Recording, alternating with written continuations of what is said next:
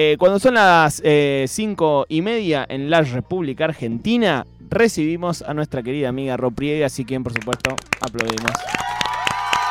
Hola Rod, te pones el mic más así porque es muy direccional. ¿Sí? Exactamente, ¿Me exactamente. escucha mejor? Sí, ¿cómo estás?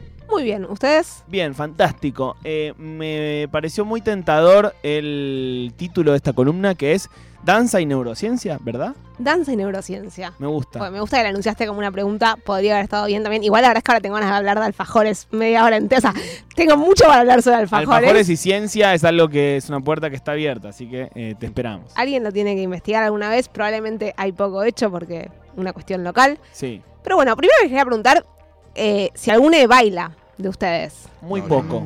No. Muy poco. No. ¿Saben Es alguna lo coreo? peor que hago. ¿Lo No, peor? yo Sí, no. yo también, es lo peor. Es lo peor que hago. Ah, no, no es lo Yo peor que no hago. bailo mal. Hago otras cosas más peores. Yo canto Yo- peor de lo que bailo. Yo no Total. bailo mal, dijo. Canto ¿no? peor de lo que bailo. Claro. Claro. Eh, ¿Vos cantás peor de lo que bailás? Definitivamente. Cocino peor de lo que bailo, estoy Ah, seguro. Yo hago mal las dos cosas, to- todo, pero. Bailar. Bailar es, está el top número uno de las cosas sí, que hago sí. peor. Yo bailo. y son de las cosas que. Y yo te lo digo, me considero una persona eh, con poca vergüenza. No, no, con poca vergüenza. Pero es una de las pocas cosas que me cuesta mucho eh, no hacer sin vergüenza. O sea, como Oh. soltarme, Yo ¿entendés? soy una persona con mucha vergüenza, entonces la combinación es fatal. Sí, no hay sí, ningún sí. tipo de forma que se haga bien. Es muy difícil. ¿Y alguna vez han aprendido alguna coreo? Sí. Me acuerdo Eh, al día Muy de hoy. niñas. Muy de niña, yo iba, fui muchos años a, a algún tipo de danza, eh, danza árabe se usaba cuando era chica. Sí, amiga, he estado ahí. Eh, y había un concepto que era el de aerobics, que vos ibas a, a hacer coreos, digamos. Ah. Y hay un par que Medio me el acuerdo, predecesor de la zumba. me la acuerdo. ¿No? La aerobics. Sí, pero viste que zumba es como que vas haciendo la coreo en el momento, no, no retenés una coreo. Es como que hay un profesor, no sé si alguna vez Claro, no la seguís. de zumba. A la Hay un. Claro, profe que tira pa, pa, pa, pa, y te lo va cambiando. La coreo te la tenés que ir aprendiendo, aprendiendo hasta que te la sabes. Yo jamás hice una coreo y me parece realmente muy loco cómo se acuerdan de, to- de todo. O sea, Eso, vos estabas diciendo que la arrasando la seguís sabiendo. Yo me puedo acordar arrasando. Sí, me la Claro, acuerdo. bueno, me acuerdo de La de las My divinas. Humps. La de las divinas es una que no sabemos medio todas. Sí. O la de Dance Dance Dance. Sí. Perdón, me acabo de acordar que sí aprendí una coreo en mi vida y era la de Martín Marquesi. Sí. Soy. Yo sé que soy pesado, celoso, maníaco del pelo. En mi cumpleaños la cantamos. ¿Sí? Sí, No lo recuerdo. sobre el final. No sé por qué. Sí. Bueno, vamos. Bueno, entonces, eh, acordarnos, para aprender una coreo, lo hacemos de a poco. Digamos, primero vas desglosando los movimientos de a poquito y aprendiendo, hago esto con la mano y después esto con el pie, la pasás lento y eventualmente lo vas incorporando, movimiento a movimiento, hasta que la sabes y pasa que suena la canción y la haces medio eh, instintivamente, casi suena arras- arrasando y arrancás. Sí. Eh, y esto tiene que ver con, es un tipo de memoria en particular, que es la memoria motora, que es lo mismo que pasa, por ejemplo, cuando, no sé, ustedes no manejan ninguno de los tres, ¿no? Mati, Sí, sí, ma- sí. Maneja, bueno, cuando, eh, cuando se aprende a manejar un auto, automo- eh, en un auto manual. Hacer todo el movimiento de poner primera, soltar el embrague, acelerar un poquito, es un bardo de aprender. Sí. Y una vez que lo aprendiste, ya está, ya incorporaste ese movimiento, ese movimiento te sale automático. Entonces, eso es. La memoria motora funciona así. to- cualquier movimiento que queramos incorporar, hay que hacerlo primero de a poco y eventualmente va a estar ya eh, más en automático. Pero porque se reclutan distintas partes del cerebro cuando lo hacemos. Siempre está un poco la, no sé si la discusión o la duda de, por ejemplo, si Messi sabe exactamente todo lo que está haciendo cuando está jugando al fútbol o si solamente va esquivando gente casi por instinto, ¿no? Como eh, medio que si el tipo se pusiera a pensar, ¿no? Como enganchó para allá, para o sea, como que No le da el tiempo. no sé si lo puede pensar, simplemente le sale eh, de, por instinto, ¿no? Eh, Creo que es una. Va, bueno, no, no me voy a comparar con Messi en absolutamente nada de la vida, obviamente, pero en, en- en algunas cosas uno se da cuenta que cuando, por ejemplo, eh, bueno, en la, en la actividad física, jugar al fútbol, ir al gimnasio, lo que sea, también pasa que al principio te dicen, eh, no sé, tenés que pegar una piña acá, acá, y estás 3.000 horas hasta que lo haces, y es como que incorporás ese, esa Mm. práctica y después te sale solo. Messi creo que es una persona extremadamente capaz, pero, pero pasa. Yo también creo que es extremadamente capaz. Sí. Ah, Popular opinion. Yo po- pondría en duda. ¿no? también. ¿no? Mazo. Sí. Bien. Exacto, son, son movimientos que incorporamos y que si Messi tuviera que racionalizar, ahora voy a esquivar a este por la derecha y ahora voy a esquivar a este, ya está, le sacamos la pelota. No, Messi, no pienses. Messi, no pienses. Eh, y tiene un poco que ver con algo que a las personas que estudiamos las neurociencias nos gusta mucho, que es decir que en general todas las, todos los eh, sentidos, los, digamos, nosotros miramos con el cerebro, oímos con el cerebro, olemos con el cerebro, porque toda esa información se tiene que integrar, ¿sí? Esa información llega del mundo exterior, digamos, eh, nada, Messi está viendo que hay alguien parado adelante o que hay alguien que le está viniendo, está sintiendo dónde está cada una de las partes de su cuerpo, que es algo que a algunos nos sale un poco peor que al resto, pero en general tenemos medio noción de dónde está nuestro cuerpo, eso es lo que se llama propiocepción. Y también, particularmente para bailar, tenemos que estar escuchando porque tenés que entrar bien en la coreo. Si vos haces la coreo perfecta, pero tres segundos más tarde, ya no hiciste la coreo perfecta. Y si encima estás bailando en grupo, tenés que también mirar qué está haciendo el resto. Entonces, para algo tan simple como hacer una coreo, estamos integrando el sonido, la vista, el equilibrio, pues no te caigas, y la propiocepción, que es eh, esto de dónde está cada uno de, de nuestra, nuestra parte. Propiocepción se llama Propiocepción. eso? Como tener conciencia de dónde está tu cuerpo. Exacto. Tengo- eso lo tengo roto. Yo- sí, yo también. Pero es porque, es porque mí- sos alta, amiga. Yo, Yo también. también, ¿no? Yo ta- es algo de personas que crecimos medio destiempo. Totalmente. Yo es como que voy caminando por adentro de mi casa, que es un departamento chiquito en el que vivo hace años. Igual es como que tiro cosas Te con el brazo. cosas, sí, sí, sí. Como si no supiera hasta Es que dónde para mí-. A la mayoría de la gente eso le pasa solo durante la pubertad y a algunos nos queda para siempre. Y Sí. para mí está relacionado con ser alto. Sí, sí, sí, estoy de acuerdo. Doy Eh, fe, o doy- por lo menos en mi caso. Amiga, yo te he visto tirar cosas. Como decir, Amigo, sí. Amiga, acabas de tirar un coso. Todo el tiempo, todo el tiempo. Yo me voy a la cocina y que no escuchás sabes de un dónde vaso salieron. roto. Soy esa persona que todo el mundo, ¿estás bien? ¿Estás bien? Sí, estoy bien, boludo. No calculo cuánto mido, no sé cómo, cómo hacen. Es increíble, porque hace muchos años que tenés esta altura ya. Sí, sí, me pasa en el subte que digo, paso por ahí. ¿Entendés? y de golpe me doy cuenta que tipo la gente me mira como, no, boluda, me tengo que correr y es como, perdón, pensé que mi cuerpo entraba ahí. Excelente. Hay algo interesante de la danza, o particularmente de la danza coreografiada, que incorpora una cosa más que es la emocionalidad. Porque la danza trans- busca transmitir un mensaje. No digo que el fútbol no lo transmita, pero Messi no está buscando emocionarte. Mm. Messi te emociona porque es Messi, pero la- jugando la pelota no está, no está produciendo una emoción. Está buscando ser efectivo y meter un gol. Claro, Sí, la danza sí busca interpelarte de otra manera. Entonces, son muchas las cosas que se integran. Y volvemos a ver, cuando aprendemos un movimiento, toda esa integración se da en la corteza cerebral o en las distintas cortezas cerebrales. Y cuando llegamos a tenerlo incorporado, es porque ese procesamiento pasó al cerebelo. El cerebelo es otra parte del sistema nervioso central que se ocupa en parte de los movimientos eh, que tenemos automatizados. Ahora, ¿cómo se estudia actividad cerebral? En general, hay dos maneras principales. Por un lado es que cuando una neurona se conecta con otra, pasan cosas eléctricas, entonces si medimos electricidad adentro del cerebro, podemos ver qué zonas se están activando más o menos.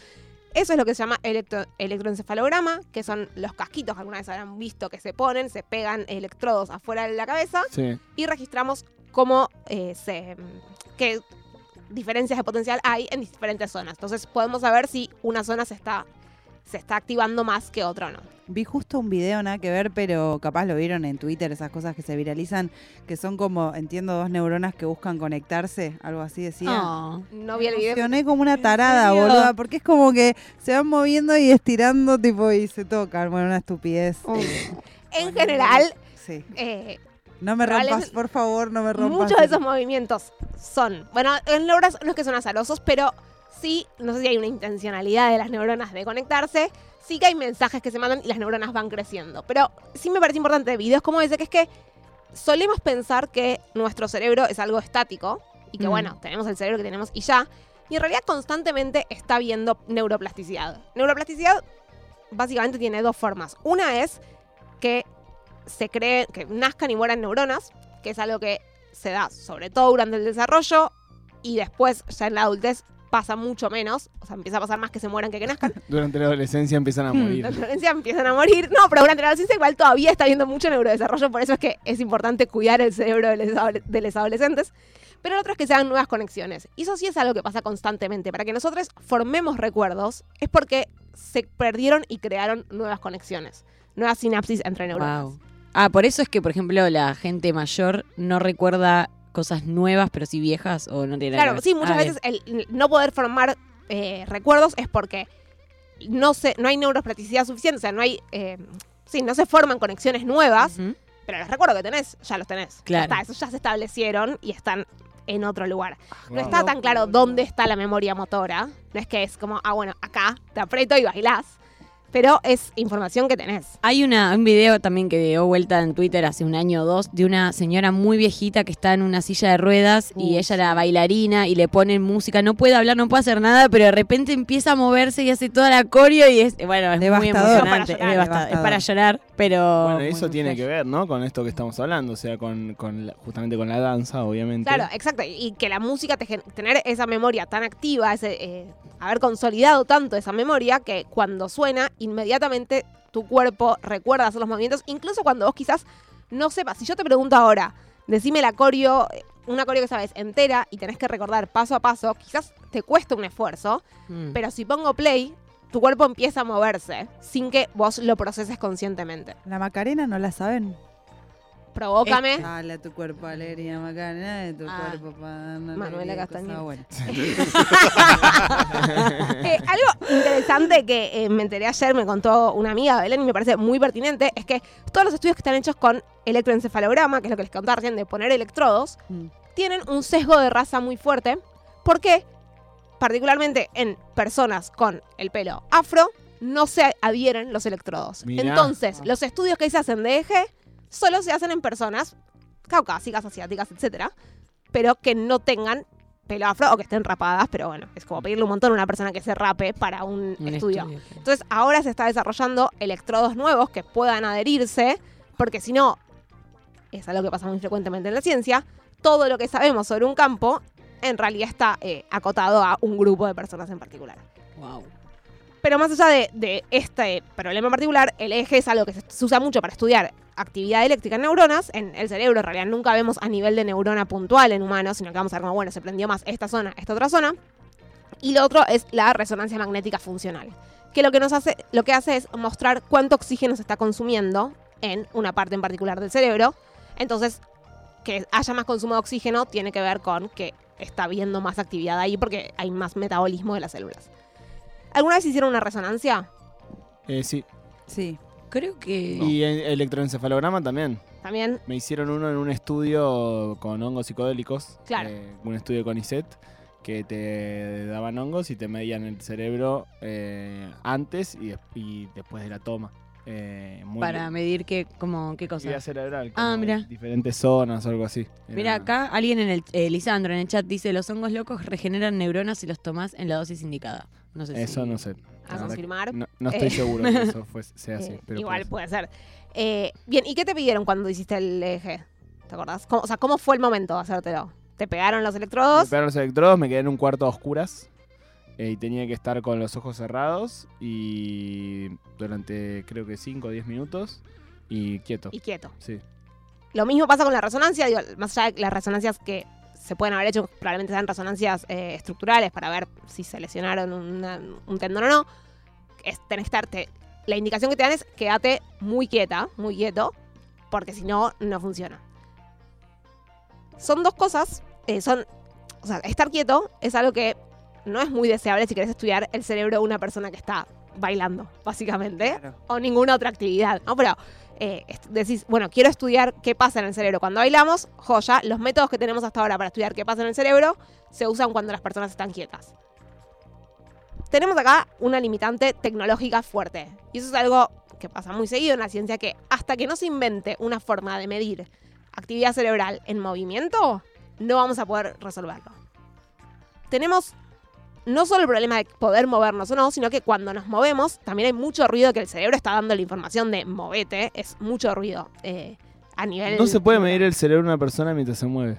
Mientras se está moviendo, eh, por, podés por ahí, mientras se está moviendo, pero medio como acostado, pero moviendo un poco, pero en general es como muchos, mucho ruido se llama, eh, mucha señal no relacionada a lo que querés ver, porque el solo hecho de estar dándole la indicación a mi brazo de moverse activa mucho la corteza motora y eso medio que enmascara todo lo demás. Qué loco. Wow. Entonces, hay una pregunta ahí que decís, bueno, está bien, en algún momento probablemente haya un avance científico, avances tecnológicos que nos permitan moverlo. Pero mientras tanto, ¿qué hacemos? Y algo que se le ocurrió a las personas, eh, a, un- a grupos de investigación hacer, en realidad, digamos, algo que, que se conoce mucho es que existen las neuronas espejo. Las neuronas espejo son neuronas que se activan cuando vemos a alguien hacer una acción que normalmente hacemos, eh, o sea, para hacer una acción en particular, o cuando la hacemos. Por ejemplo, hay neuronas que se activan cuando yo veo a alguien subir a una escalera o cuando yo subo una escalera. Bien. Entonces, dijeron, ¿Son bueno, parecidas? son las mismas neuronas se activan en estas dos situaciones. Wow. Lo que pasa es que además cuando yo subo una escalera se activan otras neuronas que me permiten subir la escalera. Sí, sí, que Claro. te dicen Sí, pero- que camina, levanta las patas. Claro, pero es muy loco que haya algunas que se activan específicamente cuando haces la acción, cuando la ves o cuando la pensás. Si vos pensás en subir una escalera, también se activa esa misma región del cerebro. Wow. Wow. Uh, Puede- capaz estoy diciendo una burrada total. Pero por ejemplo, no sé si aplica o no. eh, a mí me relaja mucho, por ejemplo, que me toque en la cabeza. Sí. Y cuando yo veo a alguien que a alguien le toca la cabeza, me produce la misma sensación. Sí. Puede ser que sea algo así. Sí, o- sí. De hecho, las neuronas espejo son claves en la empatía Claro. porque hacen que puedas empatizar con lo que le está pasando a otra persona porque de alguna manera eh, se te activan zonas del cerebro que se te activarían si vos estuvieras pasando por esas situaciones. Es un poco también a la inversa de eso, me parece, no sé, cuando ves, eh, no sé, una, un video de una operación o que le van a cortar el brazo a alguien que capaz haces como ¡Ah! Sí. Como que sentís una... ¿Cómo haces? ¡Ah! una tensión. Hay uno de mis experimentos favoritos en el mundo, es el experimento de la mano de goma, que es eh, esto que te ponen, te ponen a vos con así, los brazos apoyados en una mesada, una cortina acá y acá una mano de goma. Y le hacen cosas a la mano de goma y vos sentís como si te las No. hicieran a vos. Wow. Hay una infinidad de esos Traigan una distintos. mano de a, eh, Quiero hacer eso al aire. sí. Mal. Es más difícil, pero de mínima puedo traerles, eh, puedo comprometerme a hacer una columna sobre experimentos de mano de goma porque para mí es realmente fascinante Guau. la Me cantidad de encanta. cosas Ahí, que hay. ahí conseguimos una mano de goma. ¿Se le clava ponerle un tenedor a una mano de goma? Sí. Y muchas veces lo que pasa, en esos casos lo que pasa es que las personas sacan la mano. Porque sentís que te la están por Ay, clavar qué a vos. Pero incluso hay como que, no sé, eh, estudios que te pincelan, o sea, te hacen mimitos con un pincel y las personas reportan haber sentido eso. Wow. Eh, Necesito hacer eso al aire. Qué fuerte, che. vamos- eh, por ahí no es tan difícil de armar. Vamos a, vamos a investigar un poco al respecto. Pero bueno, entonces, eh, esto de que existan las neuronas Que espejo. alguien le rasque la cabeza a Matías, por favor. Ahí va, ahí va. Ay, gracias, gracias. Igual tengo, con el sueño que tengo no es recomendable. Claro. Se Va a cae. terminar mal. No es por, por el bien del programa. Se caga. Estaba re cansado. Ah. Qué raro, mi voz. Hay un experimento que, bueno, saber que existen neuronas espejo permite decir, estudiemos un poco el cerebro de las personas en- relacionadas a la danza, Mm. no cuando están bailando, sino cuando ven un video de alguien bailando.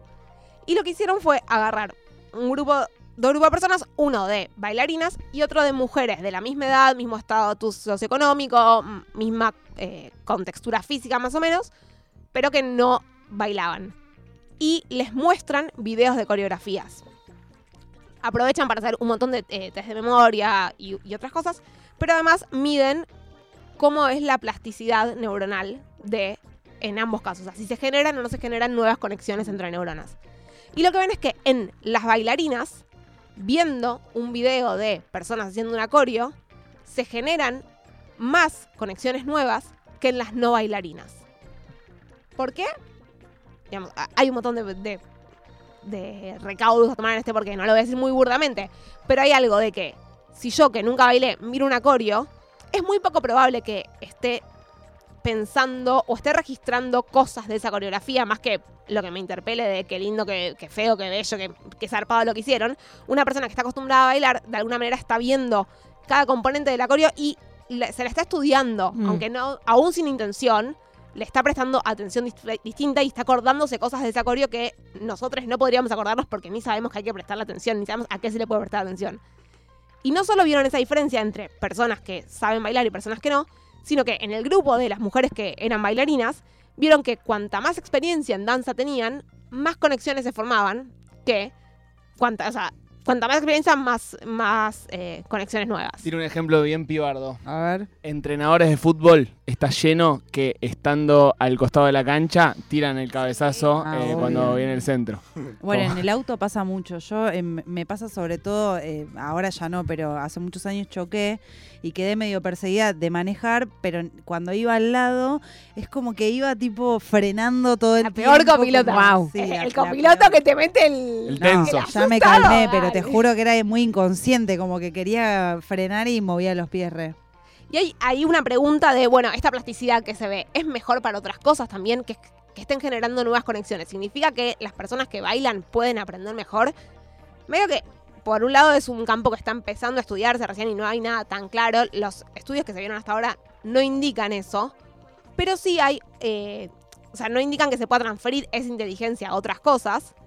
Pero sí hay estudios que ven que bailar de vez en cuando tiene una función eh, de terapéutica, de alguna manera, ¿no? En, o sea, por lo que se produce en la danza, que ayuda a tener eh, menos pérdida de memoria y también, bueno, a un bienestar más general. Entonces, medio que podemos recomendar que bailen cada tanto, que Mm. rompan ese, eh, esa vergüenza. Puede ser bailar para ustedes mismos, así que no hace Mi amigo falta eh, romperlo. Tomás Quintín Palma eh, baila mucho solo. Ah, yo bailo mucho más sola que con gente. Pones música en tu casa y bailas. Todos los días, varias veces por día, ¿En capaz. serio? Qué lindo. Pero no lo hago, pero no es que digo, ahora voy a bailar. Tengo música, estoy bailando todo el tiempo. bailando Claro, todo se da. Es que solo pasaba en las pelis. Bailo. Muy bueno. Y hace bien. Es que quizás no es que. Tienes te una enterás. memoria terrible. ¿O no? Espectacular.